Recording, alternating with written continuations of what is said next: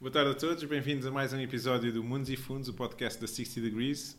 Hoje, como estamos perto da altura de Natal, vamos falar sobre despesas de Natal e, e sobre o que gastamos em presentes. Tendencialmente é sempre muito. a família é grande, vamos às compras, prendas para toda a família. Quando damos por nós já foi quase metade do ordenado só em prendas, não é? Uh, portanto, não sei exatamente que abordagens é que existem, portanto, nós vamos falar um bocadinho de cada uma da nossa. Não sei, uh, por exemplo, se alguém faz orçamento, se hum, as pessoas fazem uma lista das prendas que têm que dar, porque uma das coisas que eu acho que tem mais impacto são aquelas prendas de última hora ou, ou aquele uh, sentimento que nós temos de estar a falhar com alguém e então de repente é a primeira coisa que aparece e uma pessoa já é menos sensível ao preço e e a falta de planeamento leva-nos a, a, mais gastos, uhum. numa altura que se calhar até já gastos que são demasiados ou que são inesperados. Isso talvez desnecessário, na é, parte das vezes, não é? Pois, uh, a verdade é que nós vivemos numa sociedade um bocadinho consumista, não é? Nesse aspecto em que, de repente, no Natal, eu falo por mim, tenho miúdos pequenos em casa, nós temos que a felicidade de ter alguns amigos e temos que guardar prendas para, para dar aos miúdos durante o ano para eles não receberem muitas prendas nesta altura, para perceberem que se calhar os valores do Natal estão mais associados à família do que propriamente aos presentes. E então acabamos por tentar fazer essa gestão. E do lado das compras também tentamos fazer alguma gestão.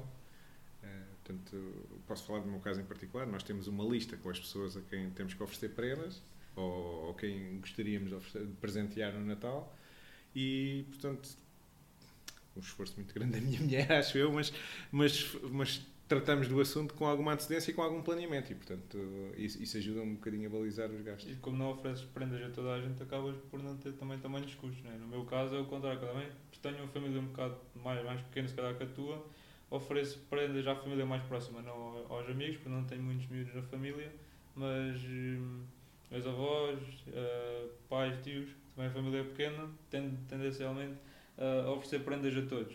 Mas lá está, tento oferecer prendas que sejam úteis para eles, que eles vão utilizar no dia a dia, mas hum, nada muito, muito caro. Às vezes, até quando não tenho nenhuma ideia, até vai uns chocolatinhos para a gente comer na noite de Natal e isso assim. Algo simbólico, o que interessa é a união e estarmos todos Exatamente. juntos e nem tanto o valor associado à prenda. Tem que gastar. Mas, portanto, o que eu sinto e é que há uma tendência das pessoas se deslumbrarem um bocadinho nesta altura. Uma série de promoções, eh, as cores são fascinantes eh, e, portanto, as pessoas tendem a entrar um bocadinho na, no hype de quanto. As próprias lojas incentivam isso mesmo. Pronto, né? exatamente.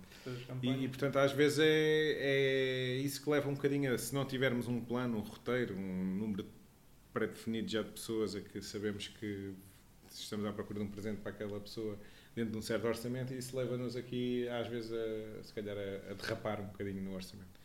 E, portanto, eu acho que é importante é, é manter a, a, consistência ao longo do ano. Portanto, se calhar, quem fez o esforço de ter um orçamento equilibrado o ano inteiro, porque perder agora esta, essa embalagem, não é? E, portanto, uhum.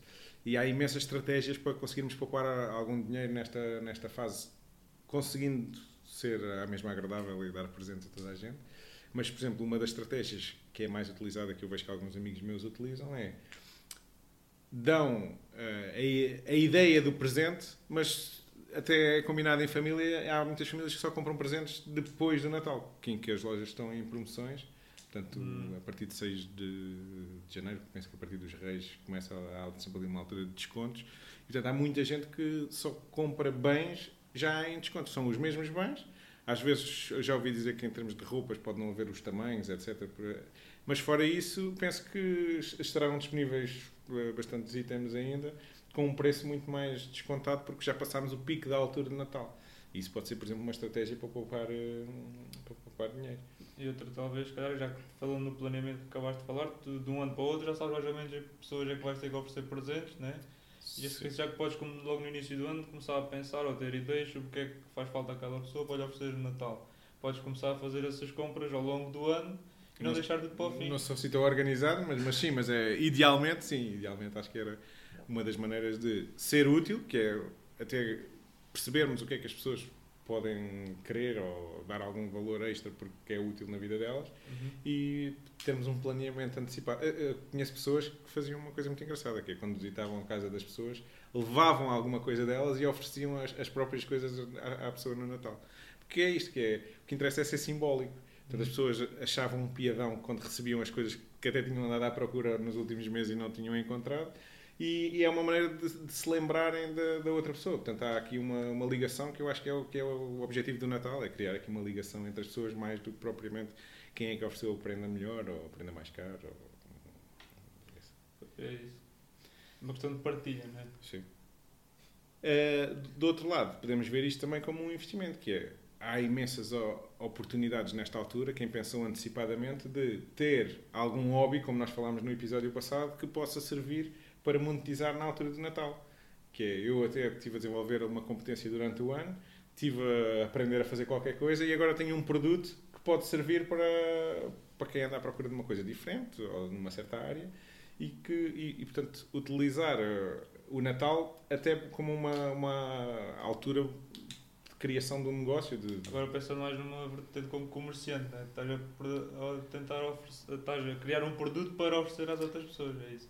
Podes oferecer ou até podes estar disponível para venda. Aqui a questão é, é uma época em que tu sabes que é um conjunto de clientes naturais, que é até já, já ouvimos falar disto, que é há lojas que até baixam a publicidade que fazem e a necessidade que têm de estar presente nas redes sociais e na internet na altura de Natal, porque literalmente os clientes entram Os pela clientes vão até eles, não precisam de fazer isso. E portanto, eh, se há realmente muito mais gente predisposta a comprar nesta altura e até às vezes à procura de coisas mais singulares que não sejam eh, iguais porque são de uma grande marca e portanto vê-se em todo lado à, à procura de coisas mais específicas, é uma grande oportunidade para quem teve a desenvolver um talento e, e um, e um produto específico, seja físico, seja digital, seja eh, na área educativa, seja na área material, para testar as águas e perceber se pode ter futuro ou não pode ter futuro na, na, na vertente comercial. E isso acho que pode ser utilizado para olhar para o Natal não como uma altura de despesas extras, mas como uma altura até de testar um mercado, de